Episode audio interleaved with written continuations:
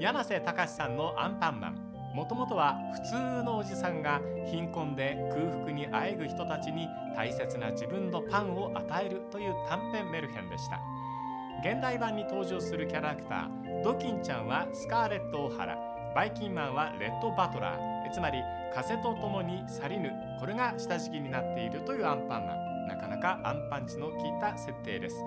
こんにちは倉敷はそうです。ラジオクラッキー。え今回もチャンピオンズリーグラウンド16についてお送りします。えコメンテーターは中山敦さんと小沢一郎さんです。4回に分けてお送りする。今日はその2回目です。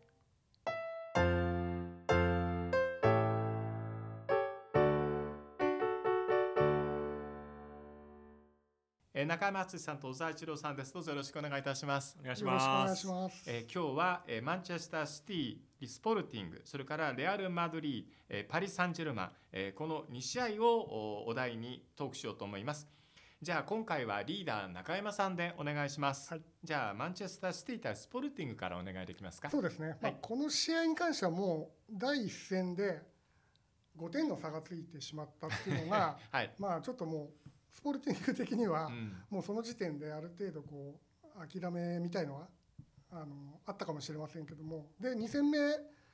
結局0-0だったんですけども、まあシティはそのなんていうんですかね、まあ選選手のローテーションみたいのも考えながら。そうでしたね。やっぱさこうリバプールに近いかもしれませんが余力をちゃんと残してしかも何ていうんですかねスポルティングは当然あの勝ち抜きはできなくても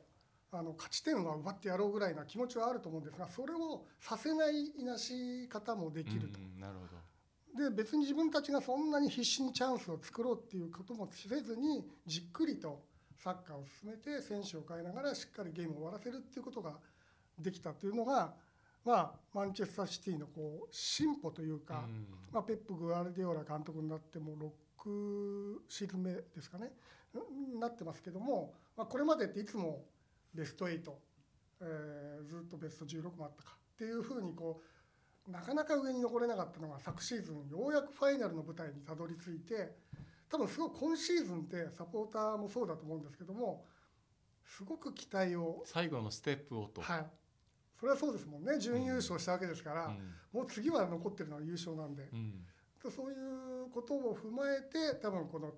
スポルティング戦もしっかり余力を残しながら戦えたっていうのがあのマンチェスターシティが昨シーズン積んだ経験っていうものが生かされているなというふうに感じましたね。なるほどね。うんうん小沢さんこのゲームはどんなことを感じられましたか？まあやっぱりマンチェスターシティ今世界で一番相手に引かれてもこう自分たちでスペース作り出しちゃって もう相手が引いてスペースないのになんでこうできてるのかなっていうぐらいに不思議なぐらいにでなぜかなと思ってずっとこう考えながら見てたらあ分かったのがやっぱりひ動きがこう同じタイミングで複数の選手が同時に動くんですよ。なるほど。そうすると、まあ、1人が動いて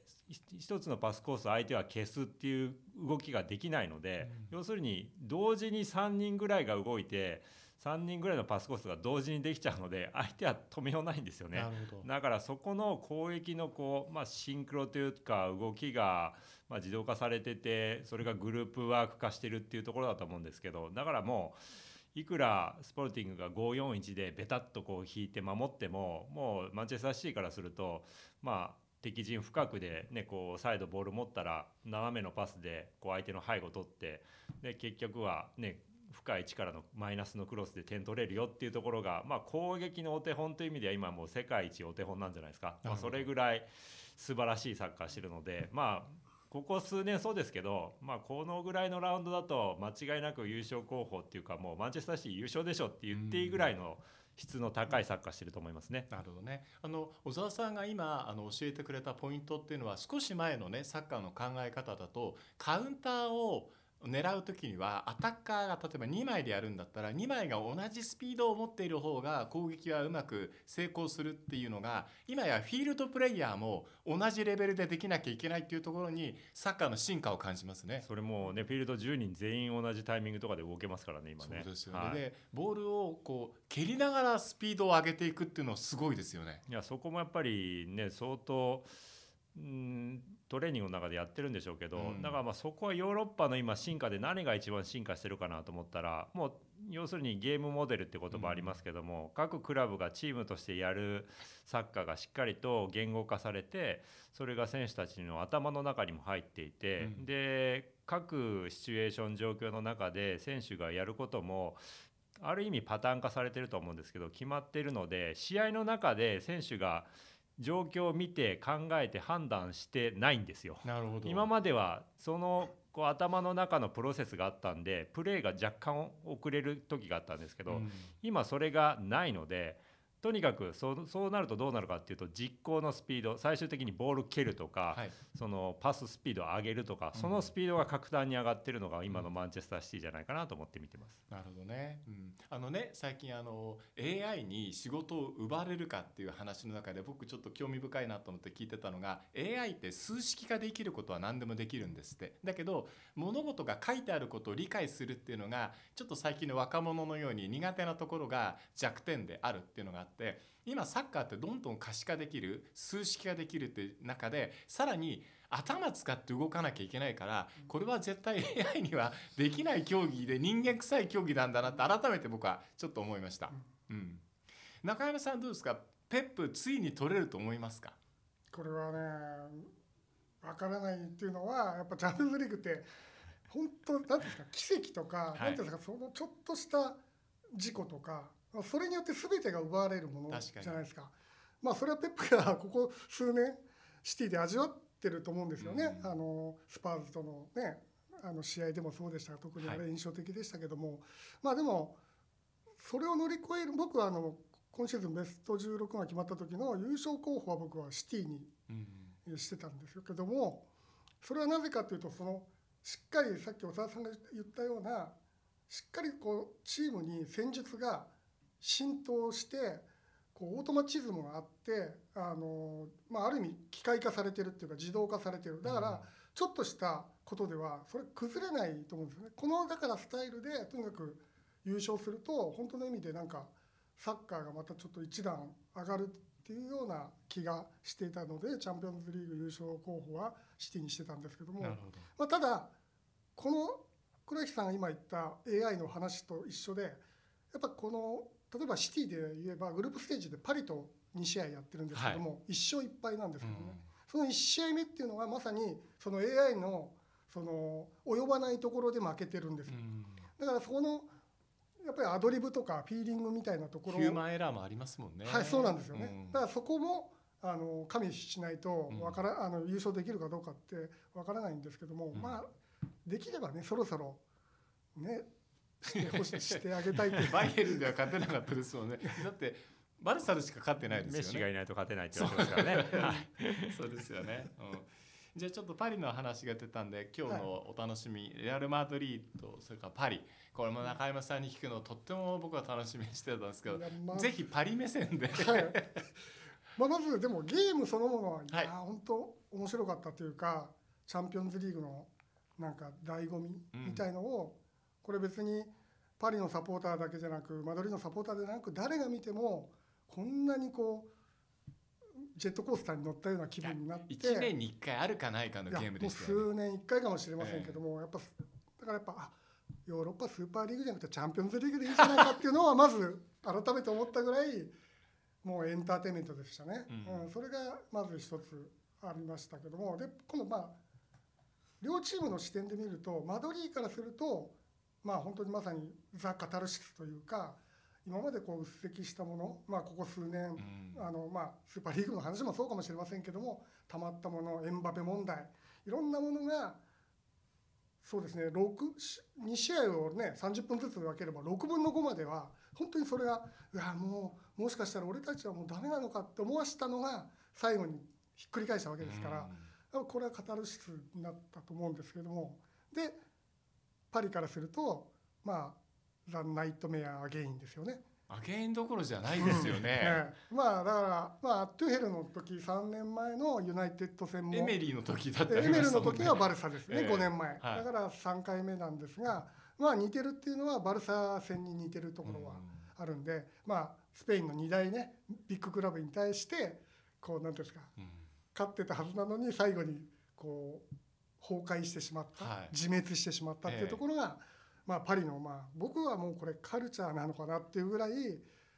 深刻に感じますしね。うん。会長がもうかなりご乱心されてましたもんね。もうそれぐらいもう取り乱してしまうぐらい、うん。というのは僕ねすごく今回のパリに関しては、まあ、一昨シーズンにその、まあ、あれはね中中立のポルトガルで1回戦制でやったんでちょっと通常ではない大会ですがまあでもファイナルを経験したと。うん。で昨シーズンはその経験もあったんで10ベスト16でバルセロナに勝ち準クォーターファイナルでバイエルンに勝ちでセミでシティに負けたんですけどもで,、そうでもまあしっかりとその階段を上ってるとこを見ると、うん。その3年前5年前のトラウマみたいのはもう出したんだなっていうのを、特にこの第一戦マドリー戦を見てああのリーグ戦とは違う顔になった時でもちゃんとここまでのうん。力を出せるんだと。で、まあ、最低限の戦術的なその補正というか対マドリーっていうのもしっかりそれも遂行できてると。で第2戦もあのしっかりそれができてたので特に前線の3人の置き方を変えてもう完全にあれはネイマール経由のエムバペのカウンターっていうものをちゃんと用意した上で、相手の左サイドの上がりに関しては別にあのビニシウスがいるんでそこは1戦目と同様ダニーロを置いてでナチョはそんな上がってこないんであの別にメッシをそこに置いとけばもうあの相手もそんな上がってこないでこっちはカルバハルは上がってくる可能性もあるんでそこはしっかり左側でエンバペが開けるような配置にしてるっていうのは、まあ、ほぼ完璧だったと思うんですね。で事故が起こったのがあのドンナルンマ、はい。まあ3年前のブッフォンじゃないですけど。ね。イタリア人 今シーズンのドンナルンマはうん。あんなことをまずしてませんでしたし、うんあのセーフティーファーストじゃないですか彼は基本。ですね。ナバスもそうなんですけども、だからああいう場面でも普通に蹴ってタッチライン出すとかそういう感じだったんですよね。でこの試合、まあ、ナバスとドンナルンマどっち使うんだっていうのは戦前もう去年のクレカードが決まった時はまあサンチャゴ・ベルベナベウは少なくともナバスだろうって言われてたんですが、まあ、この試合1戦目の前からローテーションをこう組んでて明らかに、まあ、ドンナルンマがもうチャンピオンズリーグ2試合ともやるっていうのはもう見えてたんですよね。でナバスはやっぱり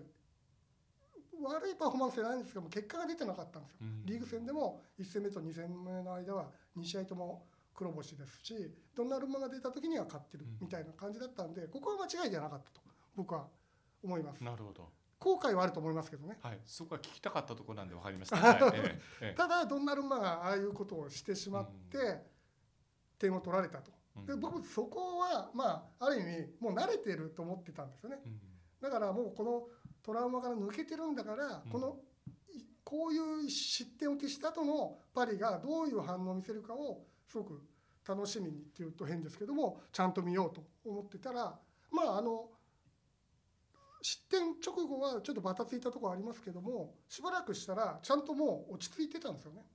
で敵陣でしっかりボールも回して時間を作るって、だからあじゃあもうこれはもう普通にね勝てるんだろうと思っていたらまあゲイエを入れてまあ多分そこはあの守備的なところも踏まえてパレデスに変えたと思うんでパレデスをゲイに変えたと思うんですが今シーズンその3人が並ぶ使い方でいうとあの時にベラッティがもともと左インサイドハーフだったんですけどあの交代によってゲイエが左インサイドに入ってあのアンカーのセンターにベラッティを配置したんですよ。でもポテッティーノは今までベラッティをこのセンターに配置する時はもうボールを圧倒的に支配して敵陣で押し込めるうんスタイルでやる時、まあ第1戦目も、まあ、ある意味そういうところがあったんですけども、まあ、そういうふうな使い方をしていたのにあの守備的になると守備的っていうと変ですけどもゲームを終わらせようっていうあの流れの時にあのダニーロを、まあ、右でおそらく1戦目もうまくいってビニシウス対策できてたのでんそこが多分今までと違ったところかもしれませんが普通だったらダニーロをセンターに置いてインサイドハーフ2人をゲイエとベラッティってやるのが妥当なんですよね。そうすればセンターにダニーロが落ちてサイドから入れられてもクロスで跳ね返せると3人いると。でパリがよくする失点はサイドシティ戦もそうなんですけども4人でやるとサイドをこう開かれた後にクロス入れるとファーサイド側がどうしても空いちゃってそこで狙われるっていうのがあるんであれはだからセンターにもちろんダニーロがセンターにいれば問題ないっていう感じだったんですがそこがあなんでこういうふうにしちゃったのかなっていうのはちょっと見てて思ったんですよね。うん。まあ、そしたらまあ、えー、とエムバペがボールロストした後に一回ビニシウスがすごいチャンスがあったシーンがあってそっからあの例のバタバタが始まったというとこだったんですよね。うん。だからその時のまああの、まあ、ネイマールのミスパスからカウンターを送ったわけですがあのモドリッチのスーパーなのねボールの運びドリ素ブル。晴らしかった。うん。あそこでベラッティがそこに、まあ、センターにいて結局逆サイドにこう体が寄ったところをそのまますっかりスカーンって抜かれてるんですけども、まあ、そダニーロだったらもうちょっと間合いを取りながら下がるとかなんかその変化はあったんだろうなっていうのがそこをちょっと思ったところの一つとあとやっぱあの後にネイマールを追っかけてるんですけどもネイマールってやっぱ自分がねこうやられる時はフェアじゃないこう倒れ方とかするかもしれませんがああいうとこでブラジル人だから、うん。特にアタッカーだからクラッキーはあそこで引っ掛けてん。ファールにしようっていううん。ことがないんですよね。そうですね。それに比べればマドリーの選手たちは全員がエンバペ持てばカルバハルはイエロー覚悟でももうん。うファールで止めるとか、うん。手引っ張ってでも止めるとか、うんそういうことができるんだけどもやっぱクラッキーたちはうん そういうことがしないですね。あそこで運ばれて、うん。まあしっかりビニシウスのところにはまあダニーロとあのマルキーニョス戻ってるんですけどもその後にまあちょっと悲劇的だっていうかまあかわいそうだったのはその左サイドがまあ布面です。うん。まあ、彼はすごく今シーズン成長した一人で、まあ、守備面がかなり良くなってるんですが、うん。やっぱりまだまだ19歳なんでああいうところのこう守備の肝みたいなところはどっちかというとまだ覚えてる最中だと思うんで、あのずれた時にマルキーニョスがいてベンゼマがいてでも自分はマルキーニョスとコミュニケーション取ってお願いしますでもいいし、ん。むしろいやここは一応自分が近づかなければってやればいいんだけどそのままもうベンゼマに背を向けながらこう離れていくわけですよね、うん。左に。うんまあ、そこにギャップが生まれてた。でプラスハキミが、まあ、彼もそんなに守備的なところで言うとあれ、ね、あんまり得意ではないのであのラインのところを見えているのに、モドリッチが出す時に前に出る仕草さえもない。というところが、うん。まあ、全てしわ寄せとしてセンター2枚のところに行き、まあ、あのゴールが生まれうん。でさらにこの終わった後あのキックオフする時に今度ベラッティがもうなんなんでしょうね。もうこれは完全にマルキーニョスとベラッティとかキンペンベはトラウマが蘇ったと思うんですよ。そうですよね。2年になった時点で、うん。まだ延長なのに、うん。もうあの時点でパニックですね、うん。完全な、うん。あのボールキックオフして下げたボールを、うん。よりによってもうロドリゴは近いその近い距離にいるところにパス出してうん。引っ掛けちゃう。別にその他にはパスコース3つぐらいあってうん遠くに行ければもっとさらにできるのにああいうことをしてしまい、うんそのまま今度はマルキーニョスが最後あのビニシウスに体入れてるのに、うん。普通にあれターンできてれば左足でキープして前向けるうんんですよ。でマルキーニョスなら絶対それできるのにうん。背を向けたまま右足アウトでなぜか戻ってるそうですね。キンペンベに出したらうん。当然ずれますよね。うん。でそれをベンゼマにやられるっていうところで言えばマルキーニョスのそのパニック状態っていうのが一番ショックだったのそこですよね、うん。あついにマルキーニョスお前もかっていうところがそうですね。ここ数シーズンのトラウマの中でマルキーニョスだけはと思ってたところがいや僕はまあマルキーニョスがパリに入ってから、まあ、パリの試合もう全部見てるんであれですけど、うん。こんなに悪いマルキーその試合マルキーニョスがダメだった試合って僕初めて見ましたね。このシーン以外にもこの試合は前半戦からあ前半の試合からうん。プレーがもう不安定だし,、うんあの変なパスをしてましたし、えなんかずれてるっていう感じだったんでちょっと、まあ、そこは、